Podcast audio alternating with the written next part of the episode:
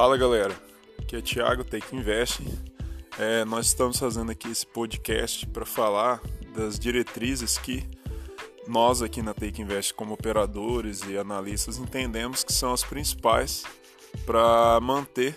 o foco de um operador de mercado, para transformar ele em uma pessoa consistente, consciente do que está fazendo com as operações do mercado financeiro. Então a gente vai estar tá trazendo para você uns insights da nossa experiência e o que nós acreditamos ser essencial para você estar tá analisando, estudando e dando atenção para você se transformar